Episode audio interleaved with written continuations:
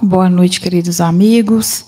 Boa noite, os amigos que nos acompanham dos lares. Nosso abraço fraterno a todos. Vamos dar continuidade ao estudo do Evangelho segundo o Espiritismo, intitulado Os Últimos Serão os Primeiros. E para iniciar a nossa atividade, vamos elevar o nosso pensamento, acalmar o nosso coração, nos prepararmos para o estudo da noite a fim de que o nosso campo energético ele esteja em paz, com tranquilidade, equilíbrio, a fim de que os nossos amigos espirituais possam trazer até nós o magnetismo, a energia necessários para o nosso equilíbrio. Cada um de nós veio aqui hoje por algum motivo. Então, que possamos entrar em contato com Cristo em nosso coração, rogando ao Pai que nos abençoe, que traga tudo que necessitamos, que acalma o nosso coração. Então, vamos rogar a Jesus, nosso Mestre querido, que nos esta noite em nossos corações Mestre, obrigada por tudo que recebemos. Obrigada até mesmo pelas dificuldades que nos impulsionam, que fazem com que nós cresçamos, que faz com que nós demos mais um passo, porque estamos aqui nesta vida encarnação com propósito de crescer moralmente, espiritualmente. Então, nos abençoe.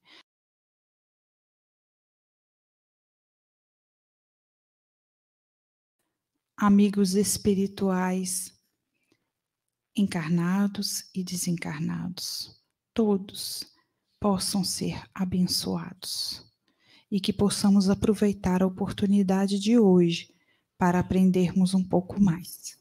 Que assim seja. Vamos dar continuidade, meus amigos, ao estudo. Peço um pouquinho de paciência, porque vamos estudar hoje o capítulo 20, os trabalhadores da última hora, e eu vou precisar, eu e Cida, vamos ler alguns trechos do Evangelho. Então, que possamos todos estar atentos para aprendermos a lição perfeitamente essa noite. Então vamos lá. É, capítulo 20, os trabalhadores da última.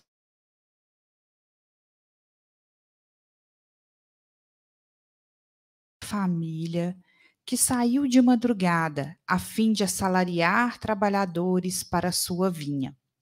Tendo convencionado com os trabalhadores que pagaria um denário a cada um por dia, mandou-os para a vinha.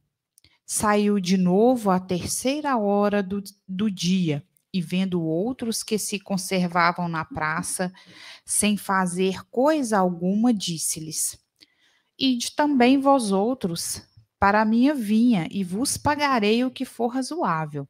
Eles foram. Saiu novamente à hora sexta e à hora nona do dia e fez o mesmo, saindo mais uma vez à hora undécima. Encontrou ainda outros que estavam desocupados, aos quais disse: Por que permaneceis aí o dia inteiro sem trabalhar? É, disseram eles, que ninguém nos assalariou. Então ele então lhes disse: Ide vós também para a minha vinha. Ao cair da tarde, disse o dono da vinha àquele que cuidava dos seus negócios: Chama os trabalhadores e paga-lhes, começando pelos últimos e indo até os primeiros. Aproximando-se então os que só a, a décima hora haviam chegado, receberam um denário cada um. Vindo a seu turno, os que tinham sido encontrados em primeiro lugar julgaram que iam receber mais, porém receberam apenas um denário cada um. Recebendo, queixaram-se ao pai de família, dizendo: Estes últimos trabalharam apenas uma hora, e lhes dás tanto quanto a nós que suportamos o peso do dia e do calor? Mas, respondendo, disse o dono da vinha a um deles: Meu amigo, não te causo dano algum.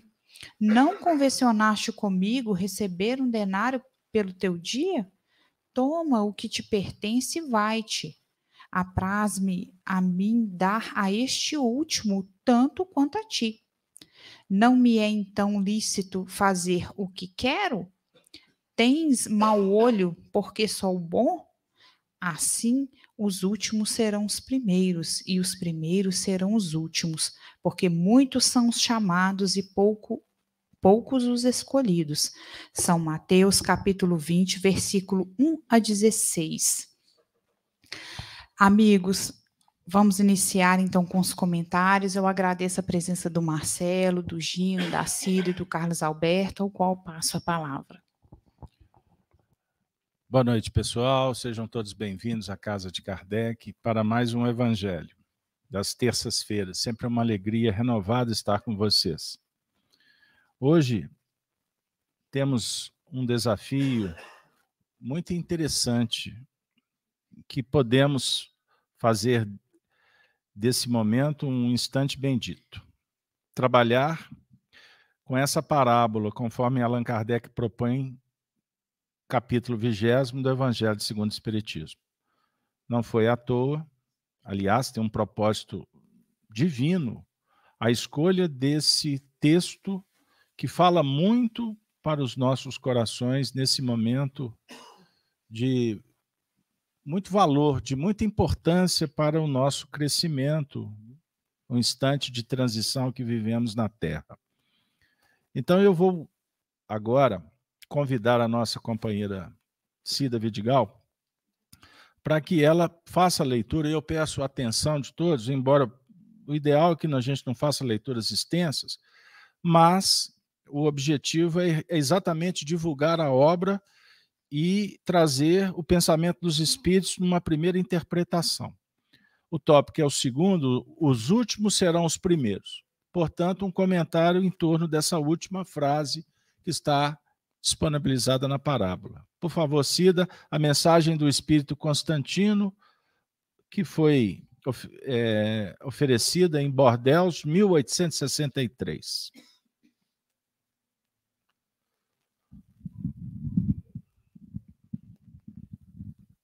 Boa noite a todos. Que Jesus nos abençoe nessa noite, né, para que a gente possa ter, exercitar a paciência para ouvir as leituras. Então vamos lá. Instruções dos Espíritos, como diz Carlos Alberto, Constantino, Bordeaux, 1863. O obreiro da última hora tem direito ao salário, mas é preciso que a sua boa vontade o haja conservado à disposição daquele que o tinha de empregar e que o seu retardamento não seja fruto da preguiça ou da má vontade. Tem ele direito ao salário, porque desde a alvorada esperava com impaciência aquele que por fim o chamaria para o trabalho. Laborioso, apenas lhe faltava o labor.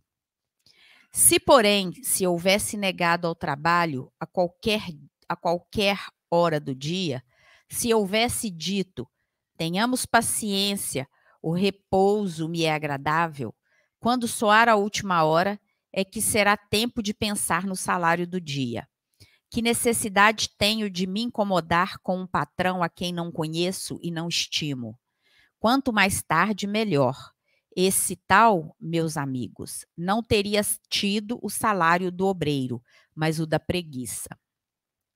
Que dizer então daquele que, em vez de apenas se conservar inativo, haja empregado as horas destinadas ao labor do dia em praticar atos culposos, que haja blasfemado de Deus, derramado o sangue de seus irmãos, lançado a perturbação nas famílias, arruinado os que nele confiaram, abusado da inocência, que enfim se haja cevado em todas as ignomínias da humanidade? Que será desse? bastar-lhe a dizer à última hora: Senhor, empreguei mal o meu tempo. Toma-me até o, ao fim do dia para que eu execute um pouco, embora bem pouco da minha tarefa, e dá-me o salário do trabalhador da boa vontade? Não, não. O Senhor lhe dirá: Não tenho presentemente trabalho para te dar. Malbarataste o teu tempo, esqueceste que o que havias aprendido. Já não sabes trabalhar na minha vinha. Recomeça, portanto, a aprender, e quando te achares mais bem disposto, vem ter comigo e eu te franquearei o meu vasto campo, onde poderás trabalhar a qualquer hora do dia. Bons espíritas, meus bem-amados, sois todos obreiros da última hora. Bem orgulhoso seria aquele que dissesse: Comecei o trabalho ao alvorecer do dia e só o terminarei ao anoitecer. Todos viestes quando fostes chamados. Um pouco mais cedo, um pouco mais tarde para a encarnação cujos grilhões arrastais. Mas há quantos séculos e séculos o Senhor vos chamava para a sua vinha sem que quisesseis penetrar nela? Ei-vos no momento de embolsar o salário. Empregai bem a hora que vos resta, e não esqueçais nunca que a vossa existência, por longa que vos pareça, mais não é do que um instante fugitivo na imensidão dos tempos que formam para vós a eternidade. Constantino, Espírito Protetor, Bordeaux, 1863. Rapidamente aqui, né, para que até que a gente possa oportunizar a participação de todos, é, o Espírito de Constantino traz para a gente algumas informações que são importantes. A primeira delas sobre a importância de estarmos prontos para o trabalho de estarmos disponíveis para, para atender. É, e se ainda não estamos trabalhando, que sejamos laboriosos, é, ou seja, que estejamos prontos para o chamado. Porque a partir do momento que a gente se prontifica para o chamado, ele vem. Então a gente não, tenha, não tenhamos dúvida. E que a gente saiba esperar é, e buscar é, que durante essa espera que a gente possa esperar aproveitando bem o tempo. Porque, ao mesmo tempo, ele dá também um exemplo aqui daqueles que aguardam, mas que, ao invés de aguardar, né, ansiosos para o trabalho, aguardam praticando atos culposos, praticando, eh, derramando sangue de irmãos, e aí ele vai trazendo uma série de atitudes que não seriam dignas que esses não serão recompensados. Esses serão convidados a refazer, né, a refazer o trabalho. E ele é, termina aqui, né, falando, olha, para todos nós espíritas. Os espíritas são os trabalhadores da última hora. Porque os trabalhadores das primeiras horas já estiveram entre nós.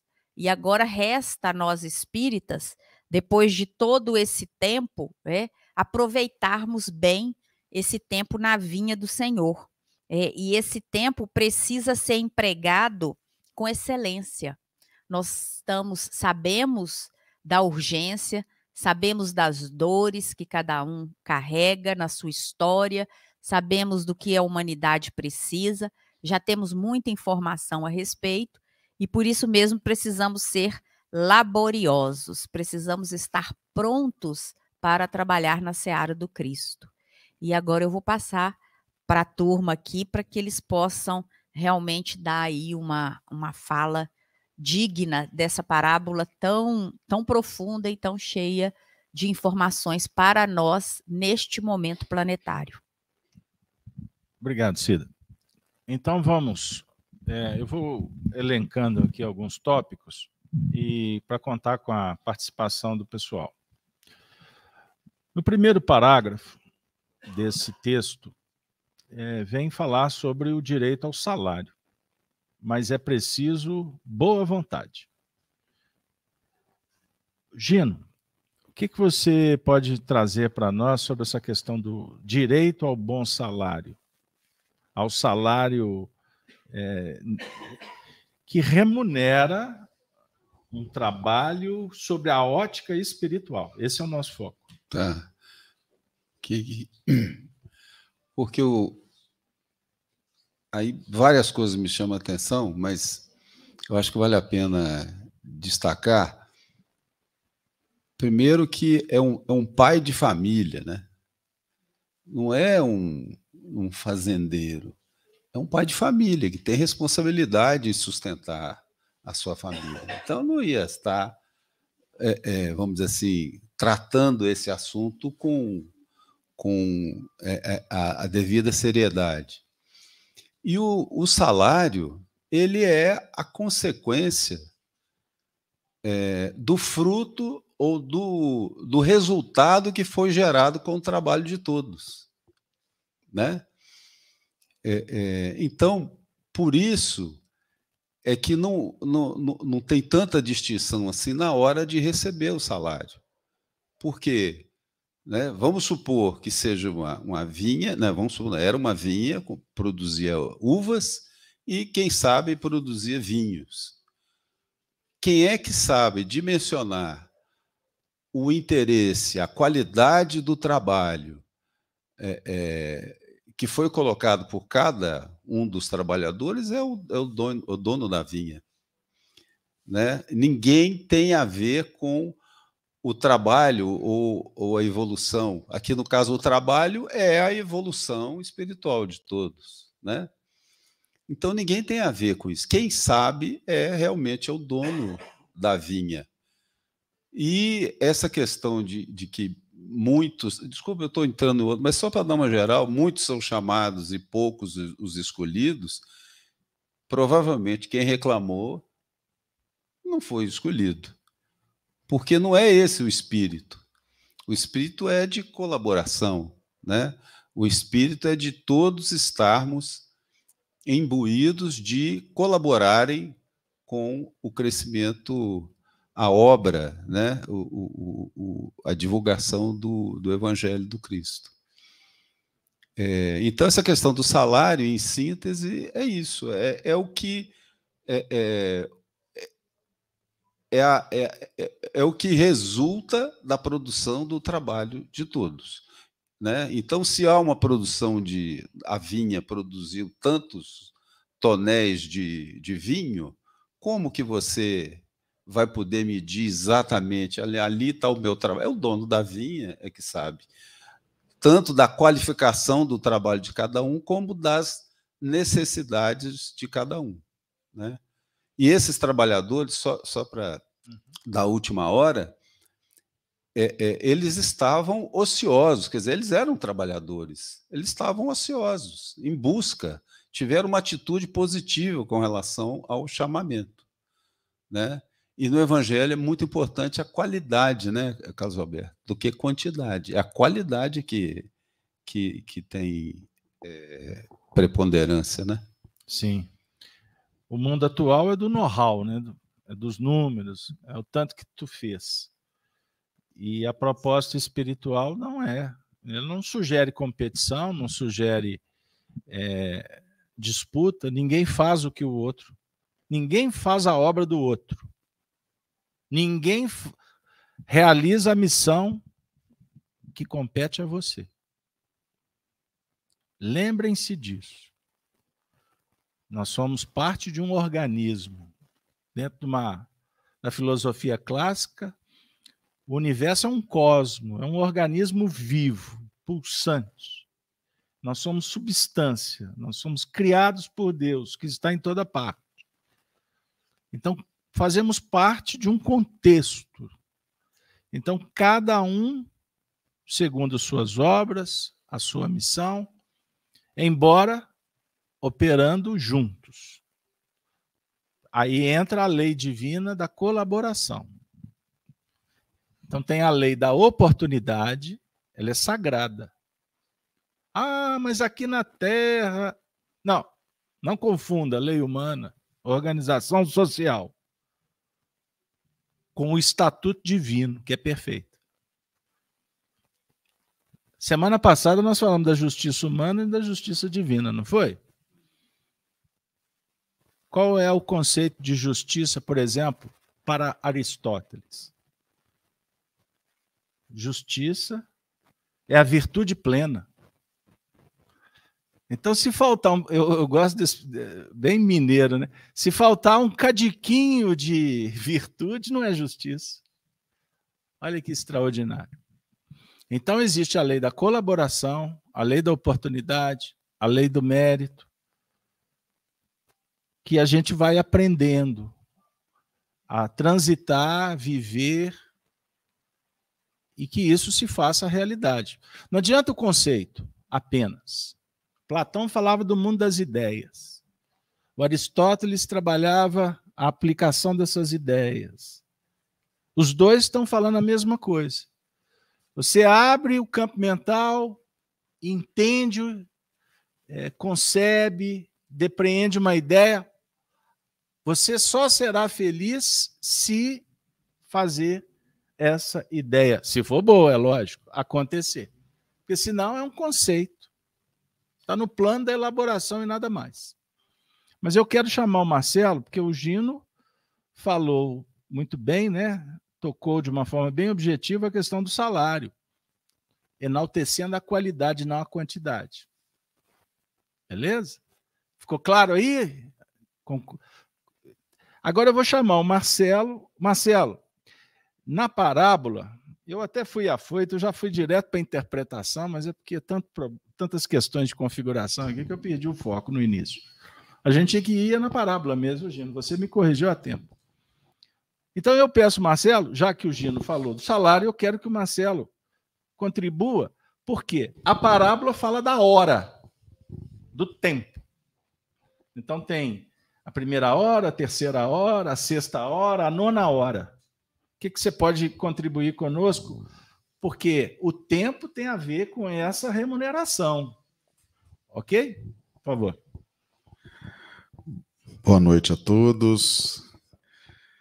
Nós temos como meta a aquisição de um denário.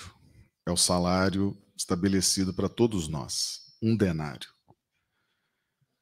Esse salário significa uh, o que vamos alcançar do ponto de vista espiritual. Então, Deus não estabelece um regime de privilégios. Então, ninguém vai receber mais do que ninguém.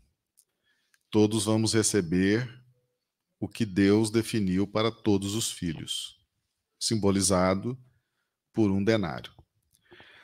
A grande diferença é o percurso que nós fazemos para alcançar esse objetivo. Essa parábola vem toda na esteira do que o livro dos Espíritos nos traz acerca da nossa liberdade de fazer escolhas. Então nós temos essa liberdade. Liberdade até de nos revoltarmos contra Deus, de nos insurgirmos contra Deus. E muitos de nós exercemos esse direito de rebeldia às leis divinas, de inconformação aos decretos da providência.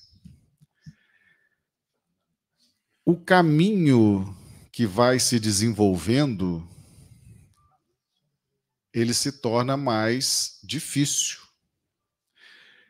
E aquilo que é mais difícil, aquilo que é mais difícil, aquilo que dá mais trabalho, desenvolve, como o texto mostra, né? Os resquícios da revolta.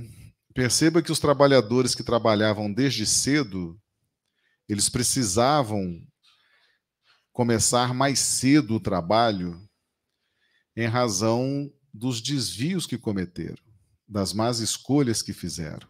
Então, a carga de trabalho redentor precisava ser maior, precisava ser mais extenso. E eles traziam os resquícios dessa revolta ainda, aquilo ainda estava ali dentro, tanto que eles tiveram inveja dos trabalhadores que trabalharam poucas horas e ganharam o mesmo denário. Né? Então perceba-se que o direito de revolta, o direito de, de nos insurgirmos contra as leis divinas, contra os decretos divinos, gera em nós uma carga de trabalho maior, gera em nós um esforço maior. E essa, e essa revolta inicialmente com Deus, ela só vai se acabar na última hora. A gente vai trazendo isso. Caim foi assim, né? Caim sofria muito com a inveja. Os trabalhadores que tiveram que se esforçar muito também trazem isso. Mas o salário é um só, é um denário para todo mundo. Uns vão conquistar esse um denário porque seu, o seu percurso foi mais saudável, as escolhas foram mais saudáveis, foram mais coerentes. Eles não tiveram que despender tanta energia psíquica nessa travessia. Aqueles que fizeram as escolhas equivocadas caminharam mais, andaram mais.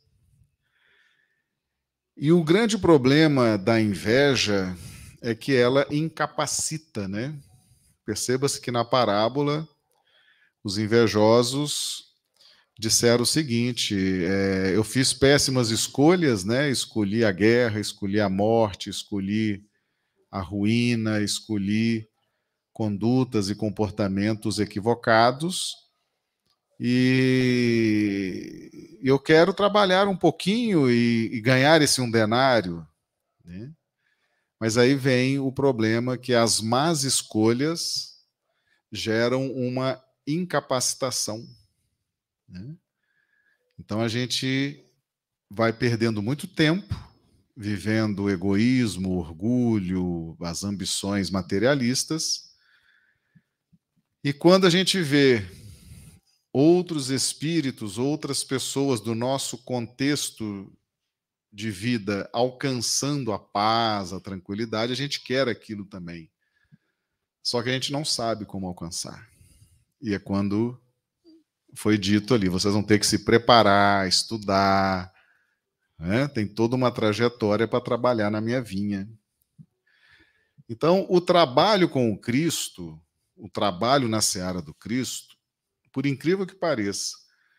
Mas é, é o trabalho mais qualificado que existe aqui na Terra. Você pode falar, não, o trabalho mais qualificado é o da NASA. Não. Não é o trabalho da NASA. Não é o trabalho da medicina. Não é o trabalho.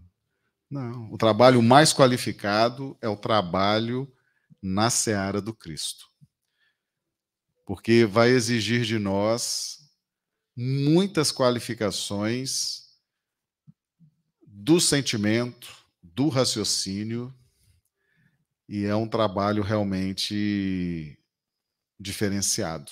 A gente precisa aprender, a gente precisa caminhar estudando, aprendendo para fazer esse trabalho. Então, vocês que estão aqui hoje, aqueles que estão nos ouvindo e que já decidiram pela qualificação para esse trabalho, foi uma decisão muito importante, muito sábia. Né? E dia após dia, a gente vai estudando, vai se qualificando e vai aguardando o convite. Foi dito ali: seria bem orgulhoso aquele que dissesse: Estou trabalhando desde cedo e só vou parar à noite. Nenhum de nós se escala para o trabalho com Cristo o trabalho com Cristo, nós somos convidados. Jesus é que permite, por exemplo, que a FEAC seja criada, que ela funcione, que ela tenha suas atividades. Jesus é que autoriza os avanços da medicina. Jesus é que autoriza os avanços da engenharia. Jesus é que autoriza os avanços em todas as áreas do progresso no mundo. Jesus é um governo espiritual e ele convida, ele traz, ele convida e aquelas pessoas vão dando as suas contribuições. O Emmanuel falava isso, né? Não vamos criar circunstâncias. A gente, às vezes, na nossa ânsia, na nossa ambição, a gente fica querendo criar circunstâncias. As circunstâncias precisam ser criadas pelo governador espiritual do planeta. É Jesus quem nos convida. É Jesus quem nos coloca nas posições. É Jesus quem nos dá as oportunidades de trabalho, de crescimento, de evolução. E essa parábola do Senhor da Vinha fala exatamente a postura de Jesus em relação a nós. Né? Todos nós fomos convidados, Jesus nos convida, e muitos de nós ele está dizendo: vai se preparar. Você perdeu muito tempo, fez muita maldade, não dá para te aproveitar agora. Vai drenar muita coisa aí, vai. Quando você estiver preparado, você vai trabalhar. E Emmanuel tem uma mensagem no livro Pão Nosso que chama Direito Sagrado, que fala que é o maior direito que nós temos na nossa trajetória aqui na Terra é trabalhar com Jesus, é receber esse convite de Jesus, que é talvez assim o convite mais valioso para a nossa jornada evolutiva. Né? Esse estudo de hoje é um estudo muito importante. Se a gente conseguir compreendê-lo com clareza, ele pode fazer muita diferença na nossa vida. Muito bem. Denise, o pessoal do chat também está todo vapor aí. Estão, e eu noto aqui que tem alguns nomes é, que me parece que é, estão participando na nossa casa. E Gerson. É o Gerson. Eu iria até citá-lo, que Gerson, caros amigos, é um, um, um, colega nosso aqui da fraternidade, ele sempre dá o ar da graça aqui no chat. Ele tem um sobrenome Murta, né? É Murta. Pareceu, gente? É coincidência? É o irmão dele. então, olha só, Geraldo Antônio de Lima, é, boa noite a todos, Curitiba, no Paraná é, o Maicon Bezerra, de Campo Grande, no Mato Grosso do Sul, a Auresina, que acompanha de Sete Lagoas, Minas Gerais, a Kátia, que está lá na Argentina também, nos acompanhando, a Alice, do Nordeste, e tantos outros. Obrigada, amigos, pela presença. E eu queria fazer um, um quero fazer um adendo. É, o Marcelo citou é algo que ficou chamando muita atenção no momento da leitura, é que muitos de nós a gente vai perdendo tempo com tantas coisas, né? a gente se distrai é, enquanto encarnados com tantas tantas coisas materiais e muitas vezes a gente deixa boas oportunidades passar. Então vamos nos preparar Estamos aqui hoje com esse intuito mesmo e vamos estar preparados porque em algum momento vamos ser chamados e a oportunidade ela pode demorar a chegar, né, para todos nós. E quando a oportunidade chegar, termos olhos de ver e ouvidos de ouvir, percebermos o momento em que o Cristo está nos chamando para o trabalho. Só queria fazer esse adendo. Muito bem. É, no, no encaminhamento da parábola, nós vamos, nos últimos movimentos, encontrar a seguinte expressão. Mas respondendo, disse o dono da vinha a um deles: Meu amigo, não te causo dano algum. Não convencionastes comigo receber um denário pelo seu dia? Toma o que te pertence e vai-te.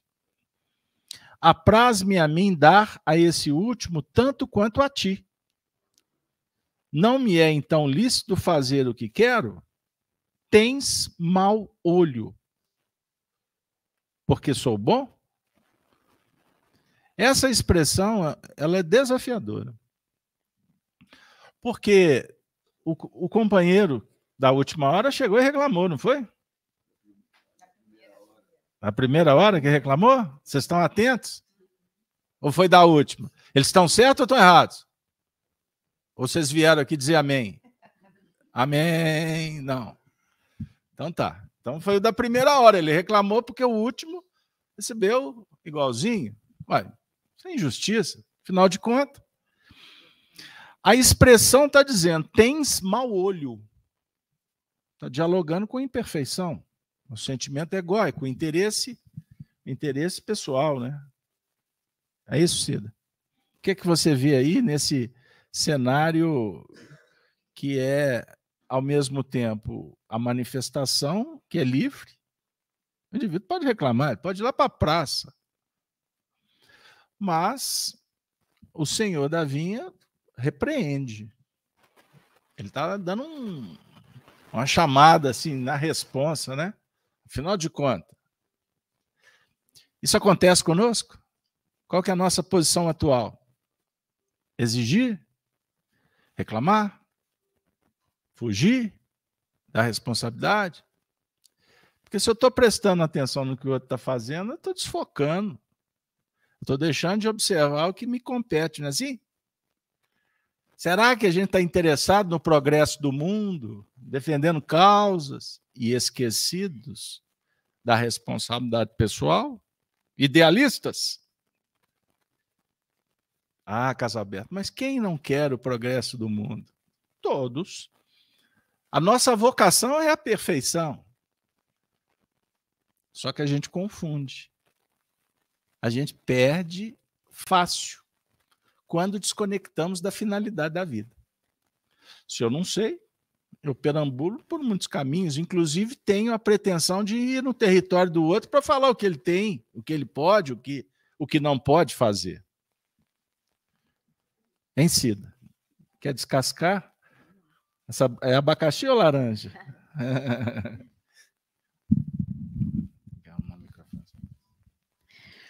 Muito bem. É, é bem desafiador, mas a gente precisa trazer isso para uma reflexão né, bem mais ampla. É, muitas vezes nós ficamos muito preocupados com o que o outro está fazendo. A gente olha o jardim do outro, a gente olha o filho do outro, é, e diante daquilo que nós realmente temos que fazer e temos que focar, muitas vezes nós perdemos a mão. O senhor da vinha, é Deus, a vinha universo. E nós somos os trabalhadores. Os trabalhadores que vieram e que fizeram é, a sua parte. E todos nós vamos receber pelo nosso trabalho. Porém, o nosso trabalho ele tem que ser descompromissado, ele tem que ser, não é descompromissado, ele tem que ser desapegado, né? Eu não posso querer ajudar o outro já aguardando, já pensando nas recompensas da terra. Senão todo o meu labor, todo o meu esforço vai ficar recompensado com as questões terrenas. Então, quando aqueles trabalhadores lá das primeiras horas, né, que se a gente também for pensar, é, são aqueles que nos antecederam aí na vinha, no universo, são os muitos trabalhadores da obra do Cristo é, que vieram, a tradição das, dos sistemas instituídos. Esses trabalhadores, eles muitas vezes eles estão voltados para o externo. Então eles eles se preocupam com aquilo que não tem tanta relevância. Os da última hora, eles já estavam numa condição mais avançada. Né, se a gente fosse pensar numa escala evolucional, eles já estariam já numa escala mais avançada. Por quê? Porque eles já estavam aguardando o trabalho. Eles estavam prontos para o trabalho. E estar pronto para o trabalho na vinha é se preparar de corpo e alma. Né? Não basta dizermos que cremos. É preciso que, de fato, a gente tenha a crença dentro de nós. Então não adianta falar eu sou espírita e usar o espiritismo como escudo das nossas más ações. É, não adianta dizer que segue uma determinada confissão de fé e usar isso como um elemento, como destacou aí o Marcelo, né, como uma inveja do outro, que são sentimentos menores, que são sentimentos viciados, que vão demonstrar as nossas imperfeições ainda. E o que o Senhor da vinha quer de nós é que nós caminhemos para a luz. E vencer as imperfeições é um desafio da evolução pessoal de cada um. Cada um de nós aqui tem que trabalhar no sentido de vencer as nossas dificuldades. E só nós conhecemos as nossas dificuldades. E muitas vezes elas precisam ser vencidas com paciência, com resignação. Né? O, que, o que muitas vezes nós perdemos a mão é, pelas nossas, pela nossa imperfeição. Então, quando ele fala né, do ter mau olho, porque sou bom, é preciso que a gente leve essa reflexão muito profundamente dentro de nós. Será que nós estamos de fato nos colocando à disposição do Senhor da vinha? Nós estamos aqui entregues a essa a, a esse propósito de verdade ou nós estamos apenas buscando é, projeção no mundo material? Nós estamos querendo reconhecimento dos nossos pares, nós estamos querendo prestígio, nós estamos querendo assumir posições no mundo material. Porque se for isso que nós estivermos buscando, nós não vamos ter mérito nenhum na vinha. Nós não vamos receber denário nenhum. Porque já recebemos no, na, na, no plano material. Então é preciso que a gente é, pense muito a respeito. Né? e que a gente busque de fato o desapego das nossas funções e que a gente esteja prontos na vinha e preparados fielmente para o trabalho. A fidelidade com o propósito é muito é muito grave nesse momento. Então, é, eu acho que é por aí. Né? E aí eu te passo para você poder resolver essa questão. Vou chamar Santo Agostinho, vamos chamar Kardec, vamos chamar os filósofos. Mas é interessante, observem bem, vamos fazer um apanhado geral? Falamos do denário, né? falamos da remuneração, falamos da qualidade, falamos da quantidade, né? falamos das exigências, falamos do tempo, é a última hora, primeira hora. E agora nós estamos, observem, eu estou sentindo aqui que, as, que o assunto está caminhando para o universo interno, que é o que importa. Isso é fundamental. Nós, em Espiritismo, aprendemos que a gente a finalidade da vida é desenvolver as faculdades da alma. O objetivo é o progresso moral e a evolução contínua. Ou seja, nós estamos evoluindo o tempo todo, mudando, mudando de posição, mudando até de opinião, né? mudando de é, é, mudando ciclicamente a nossa idade, né? Pula essa parte melhor? Não, não, não, não é não. A melhor idade é a atual. Não, Casaberto, com 30 anos era muito melhor. Bom, sob ponto de vista fisiológico, energético, do gozo, do prazer, da voluntariedade, né? Pode-se dizer que sim. Mas, por outro lado, os cabelos ficam mais claros, né? Sim, ou caem, ou ficam na escova, como queiram. Mas o certo é que você nunca você nunca pensou como você pensa hoje. Hoje, hoje à medida em que evoluímos ou que caminhamos, você prioriza mais a essência, Sabe aquela história de ficar muito preocupado com o que os outros estão pensando? Isso caracteriza infantilidade psicológica. Porque o que, que, o que, que vai mudar o que o outro pensa? Vai afetar a sua evolução? Você vai ficar feliz porque o outro porque o outro está te aplaudindo? Então tem um desvio de foco sobre o ponto de vista filosófico espírita. A Cida acabou de falar, você está dando mais atenção para o universo de fora. As parábolas de Jesus, elas se referem não ao universo social coletivo. Embora, tratando do mundo interno, da evolução do indivíduo, e Deus não dá cópia, afirma Paulo. Deus não dá espírito por medida. Não existe duas pessoas iguais. Graças a Deus, né? E se somos diferentes, pensamos diferentes. E somos livres para expressar. E articulando, verbalizando, Deus, Logos, o Verbo se fez carne, assim evoluímos.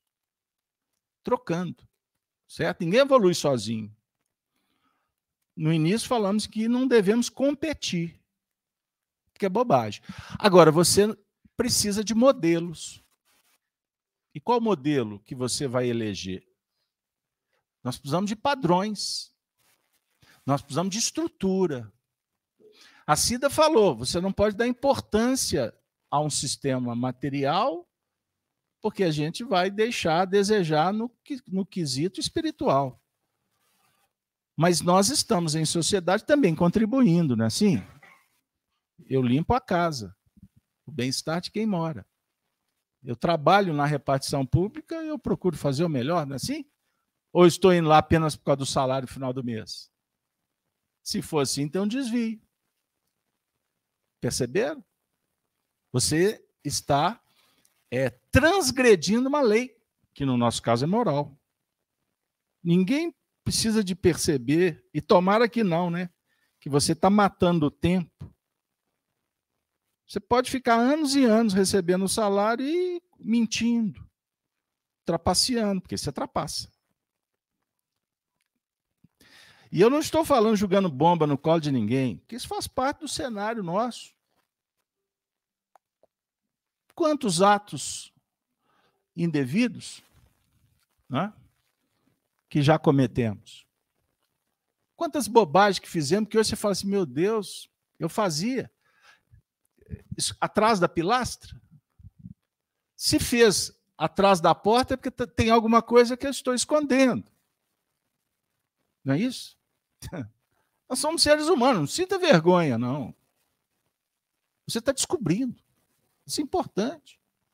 Não adianta, não adianta, não adianta eu fingir que está tudo bem e eu estou descobrindo que tem alguma coisa que precisa de ser reavaliada. Uma entidade, nós atendemos o espírito ontem, não foi? Lembra? O espírito, durante a encarnação, ah, veio à tona. O espírito foi um médico na Terra. E ele usou do expediente o recurso profissional para fazer bobagem. E o médico que faz bobagem, ele está fazendo, ele está lidando com vidas, né? E ele adquiriu um vício, um comportamento, um hábito. E o hábito, o vício, ele vai forjando o caráter. Ou né, corrompendo o caráter, como queira. E aí ele desencarna. E ele foi se tornando indiferente à dor que ele promovia. Isso, a, a literatura espírita é pródica, né? Lembram do, da história lá no nosso lar da mulher que fazia aborto na Terra? Ela tinha uma clínica de aborto.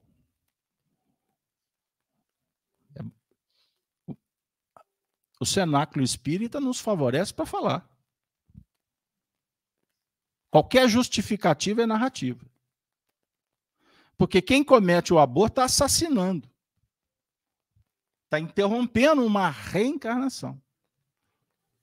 Anotem isso. E eu não estou aqui imputando culpa para quem fez. Eu estou alertando para que não se faça. Compreenderam? Porque se fez, vamos reparar. Vamos reajustar. Mas essa mulher, lembra, Marcelo? Ela foi o corpo dela foi ficando cheio de manchas negras, como se fosse pústulas, né? Cada atitude que, que, que favoreceu o sofrimento de alguém. Imagine quantas reencarnações essa pessoa vai precisar para se re, para reajustar. Que não fala assim, ah, arrependi, mudou, me perdoa. Não. Quando eu falei, ah, você lembra, você descobriu um problema, um erro lá do passado? Chegou a hora de ressignificar. E ressignificar significa assim: ó, eu quero reparar isso. Eu transgredi uma lei. Qual lei? A lei moral. Aonde que está essa lei? Vamos repetir toda a reunião. Ela está esculpida em você, na sua consciência. E é essa lei que se manifesta dizendo: cuidado, E por isso é que o indivíduo vai para trás da, da pilastra. Porque a consciência está falando assim: você está fazendo, você está cometendo um erro. Não tem ninguém vendo, não tem, faz de conta, não tem nem espírito. Porque sozinho nunca, né? Pelo menos uma testemunha espiritual vai estar observando o que, que tu faz. Mas faz de conta que não tem. Mas tem um juiz que vai dizer assim: você está agindo erroneamente. Então isso marca. E aí a gente vai ter a oportunidade para reparar. E a reparação, conforme o grau de comprometimento, ela vai precisar de tempo. Eu tenho que abraçar o chamado ato do dever moral. Mas eu não posso, como estamos estudando evangelho, deixar um ingrediente de fora chamado amor. Porque senão a gente fica no território filosófico, falando de ética, de moral, de metafísica. Funciona assim o mundo espiritual, o mundo das ideias, tem um umbral, tem mediunidade. Isso são conceitos, reflexões, teorias muito importantes. Mas não são suficientes para mudar a sua vida. Só o amor. Percebam bem. Por isso é que o Cristo dialoga conosco dizendo assim: pratica a virtude, que é a solução. E a virtude é um diálogo com sentimentos, sentimentos nobres. A caridade não é o amor. Só que a gente entende o amor sob o ponto de vista do amor ágape. Não, eros. O amor eros é o amor que dialoga com a paixão, o erotismo. O amor ágape, e por isso nas traduções bíblicas se usa a palavra caridade. O amor ágape é o amor doação. É o amor que circula, que irradia e que faz com que a luz interna brilhe, aconteça. Quando a gente ama, nós encontramos solução para tudo. Porque o amor, entendam bem, ele é uma luz que nos ajuda até a compreender a importância dessa remuneração que Jesus se refere.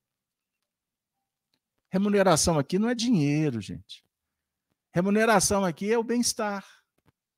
É a felicidade de fazer o bem. Compreenderam? Então você pode estar aqui há 30 anos, mas você está se movimentando na doutrina só com conceitos. Você vem aqui dar um passo em alguém, conversa com os espíritos, é médium, atua no movimento espírita, é admirado, aplaudido, mas não está vivendo ainda essa transformação, essa transcendência, que o indivíduo que desceu essa escada aqui pela primeira vez costuma ser capaz. Por quê?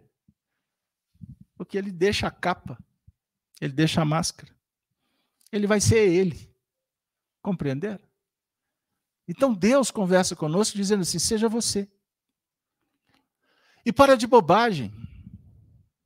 Não se preocupe com o que o outro está pensando, seja você. Seja autêntico. E se desvincule daquilo que, que atrasa, que atrapalha. Perceberam? Hein, Gino? O que, que você está pensando aí, Gino? Compartilha com o pessoal que eles estão querendo te ouvir.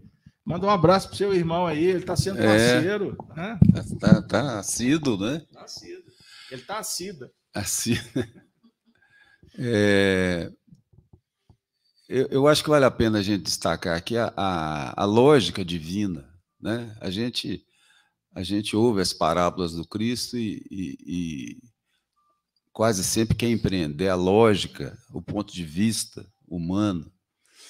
E a lógica divina é exatamente o que está o que tá dito nessa, nessa parábola. Trabalhadores da última hora, os últimos serão os primeiros. É, eu, eu tive uma irmã que desencarnou com 39 anos e um pai que desencarnou com 94 e uma mãe que desencarnou com a idade que eu tenho. A minha irmã é, é, é, frequentou Mas centro o espírita. Está querendo saber qual é a sua idade. É, de, vamos revelar no final para é, dar seguidores. Não, faça, não dê spoiler. A minha irmã é, estudou Espiritismo, né, frequentou junto com o Gerson. E eu fui convidado várias vezes. Falei, de que é isso? De jeito nenhum. Achei com essas coisas. Né? Meu pai desencarnou com 94 anos, frequentou por dois, talvez três anos aqui a FEAC, né? E minha mãe, não. Mas a vinha dela era lá no quintal, lá de casa. Quem é que pode identificar o, o, o, o denário, o salário de cada um? É o, é, o mestre da vinha. Então, nós, a gente tem que parar de, né, de, de olhar para o denário do outro, né? porque senão o dono da vinha vira para você e pergunta assim: e o Kiko? Kiko, você tem com isso? Né? Mais ou menos assim. Mais ou menos assim. Marcelo, então nós estamos já caminhando para o, o final da atividade. É, o texto lido né? Cida trouxe Constantino. E o último parágrafo, ele traz uma mensagem assim bem dedicada, né? bem carinhosa para os espíritas. Ele trata bons espíritas, meus amados.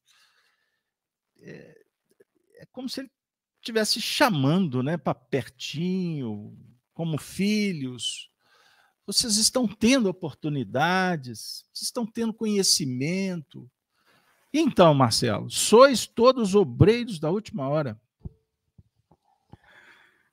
É verdade. O espiritismo ele se justifica porque Kardec foi muito feliz, juntamente com os espíritos, em posicionar. A gente fala muito isso, né? Vamos posicionar o produto no mercado, né? Para entender a posição desse produto no mercado.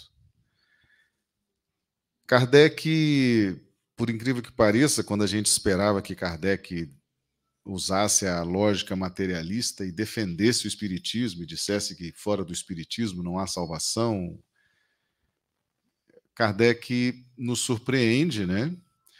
E diz o seguinte: não é fora da igreja que não há salvação, e não é fora do espiritismo que não há salvação. É fora da caridade que não há salvação. Então, a grande proposta do Espiritismo é nos preparar, nos informar, para a gente alcançar o estágio máximo que é a caridade.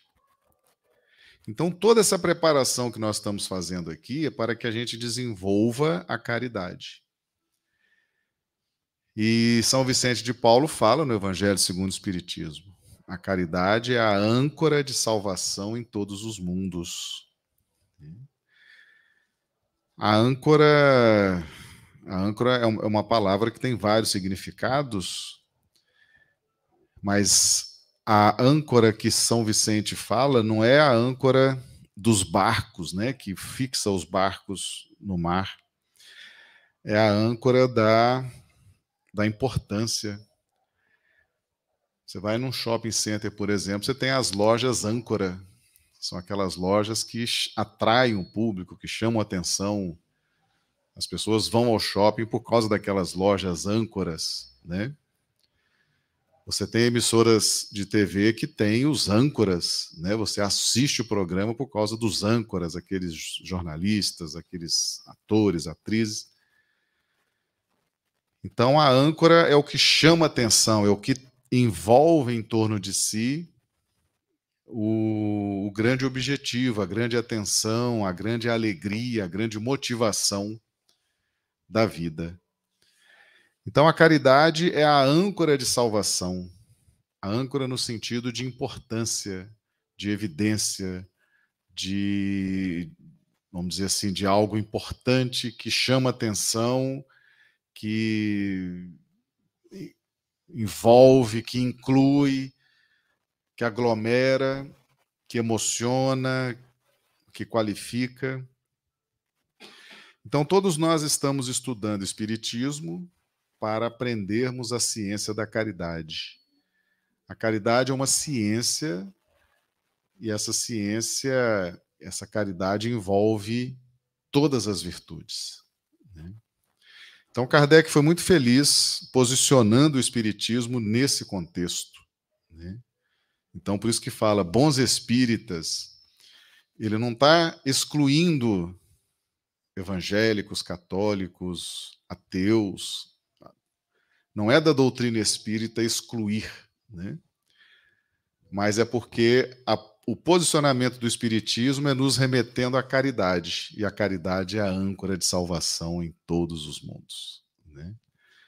Então, quando a gente compreende isso, a gente fica bem à vontade para continuar estudando, continuar investindo, continuar se qualificando e desenvolver essa caridade, que é o amor na prática, né? A prática do amor é a caridade, o amor vivido é a caridade. Então, bons espíritas, continuem se qualificando, continuem estudando, continuem investindo para alcançarem a caridade, que não precisa nem ser espírita para alcançar. Né? A caridade é uma linguagem universal nós espíritas estamos num percurso muito importante, muito interessante, com muitas informações, com muitas possibilidades de alcançarmos essa meta que é a caridade. Cida, chegamos no instante derradeiro. Todos viestes quando fostes chamados. Um pouco antes cedo, um pouco mais tarde, e o trabalho está aí nas nossas mãos. Por favor, vamos finalizar. Bom, é, aí a gente tem que só fazendo né, uma, uma interpretação mais ampla, a gente tem que lembrar que os, os que vieram mais cedo são esses que desbravaram para nós. Então, se a gente fosse pensar assim, num primeiro Moisés, é, os profetas, os mártires, os sábios, os filósofos, todos esses que vieram para preparar aí a vinha para a gente. Né? São, são espíritos que estiveram anteriormente, que estão no labor há mais tempo, para que pudéssemos chegar é, num, num processo um pouco mais avançado de compreensão das coisas divinas, né? Marcelo falou aí muito da caridade. Compreender a caridade é, no seu conceito amplo é um pouco diferente, talvez, do que a caridade que fosse compreendida lá nos trabalhadores da primeira hora. Porque a gente precisa pensar que não é só essa entrega material. É a caridade que o Espiritismo é, propaga, é, e aí foi bem dito isso, não é só o Espiritismo, né?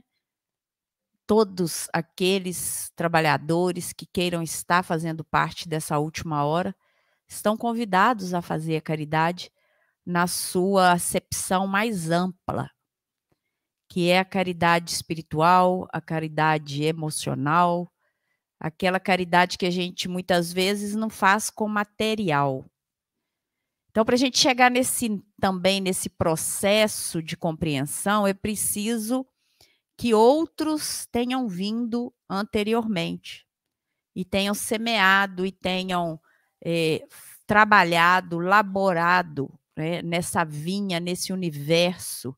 Porque aí, se a gente for pensar simbolicamente, é, essa vinha como universo criado por Deus para que nós possamos nele é, evoluir, aprender e chegar nesse estágio aí do amor ao próximo, da caridade desapegada, nós precisamos lembrar daqueles que chegaram no início é, e lembrar que o processo da evolução, das muitas reencarnações, é que vão nos preparar, esse processo que vai nos preparar é, para que a gente possa chegar é, num momento em que a gente esteja um pouco melhor do que éramos anteriormente.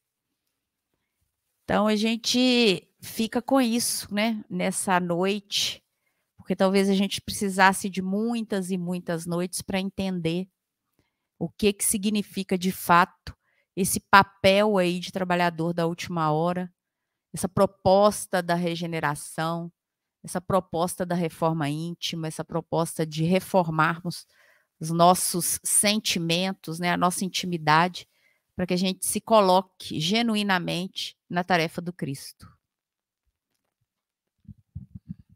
Muito bem. A gente agradece a participação de todos e eu deixo como uma contribuição singela no final, uma vez que conscientes que estamos tendo essa oportunidade que é a vida, a reencarnação, que possamos fazer, é, possamos qualificar a partir dos pensamentos, dos sentimentos, porque na prática as coisas acontecem de acordo com essa medida da fé.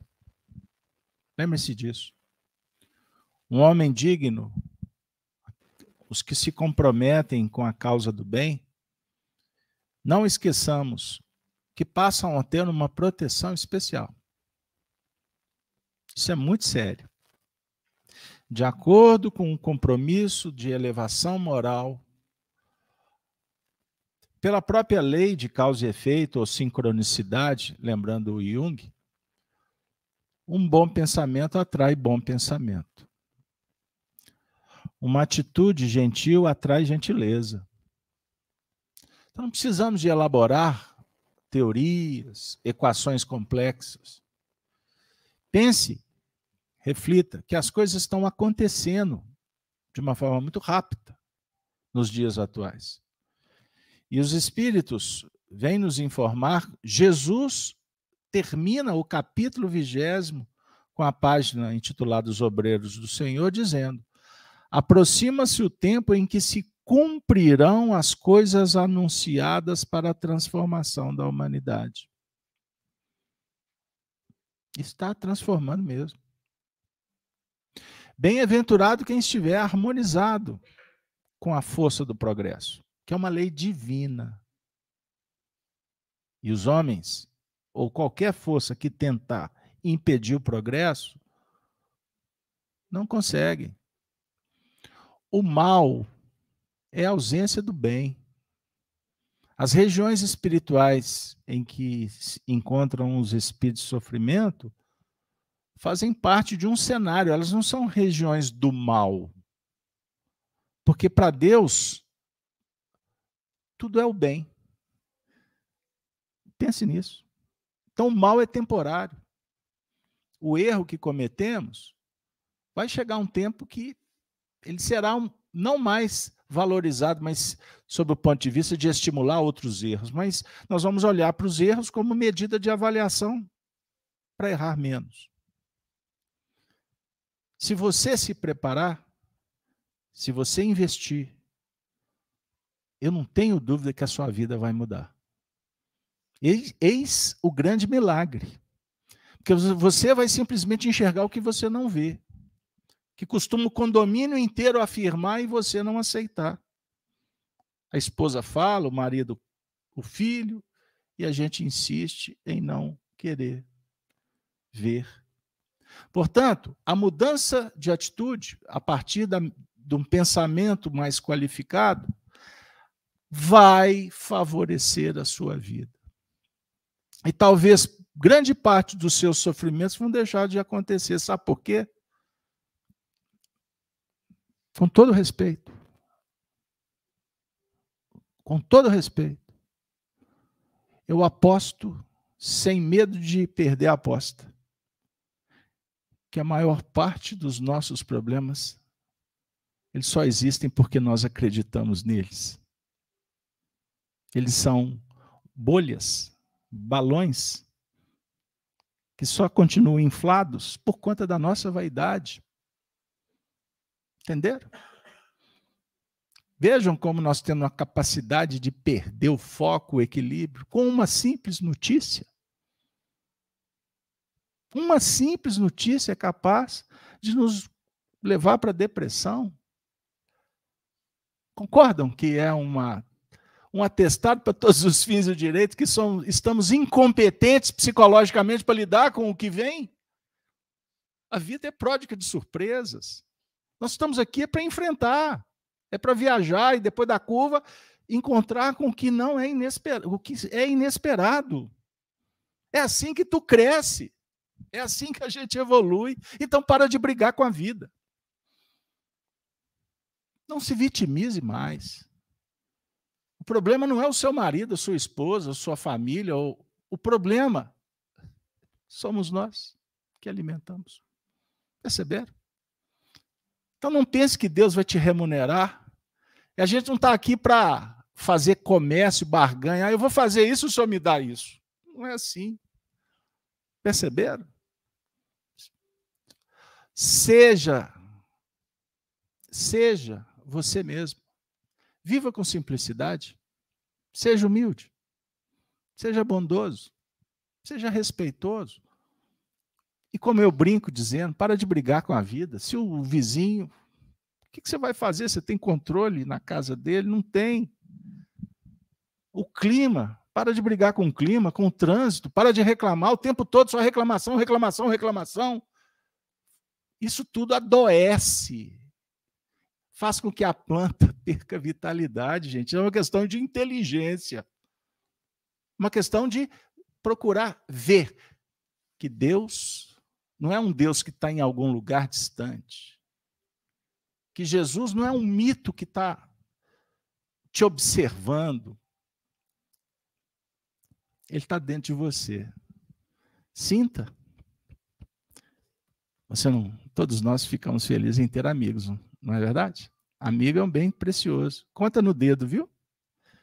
Mas é um bem precioso, né?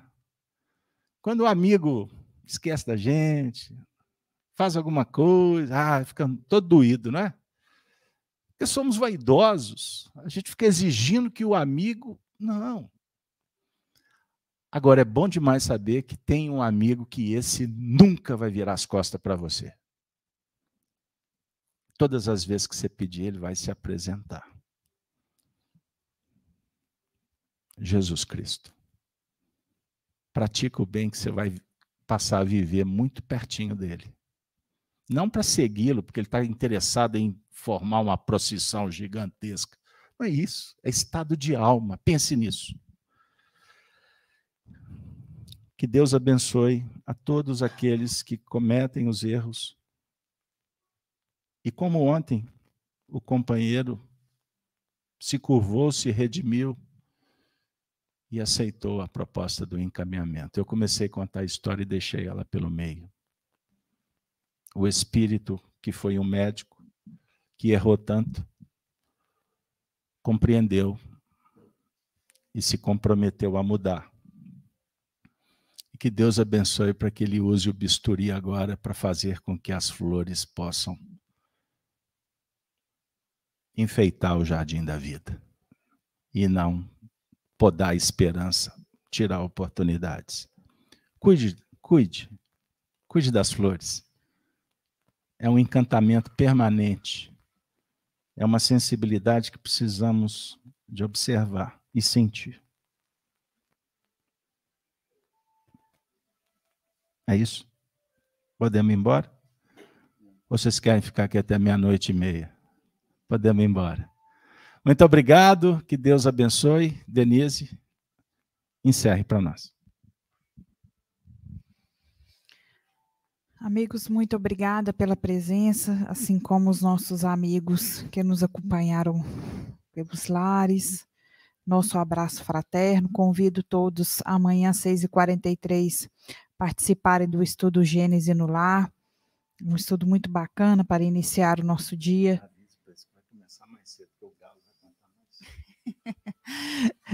Segundo o Beto, Galo vai cantar mais cedo. Então ele já, eu já vi que ele já mudou um pouquinho o horário do estudo, né? Então, 6h43, você só está diminuindo.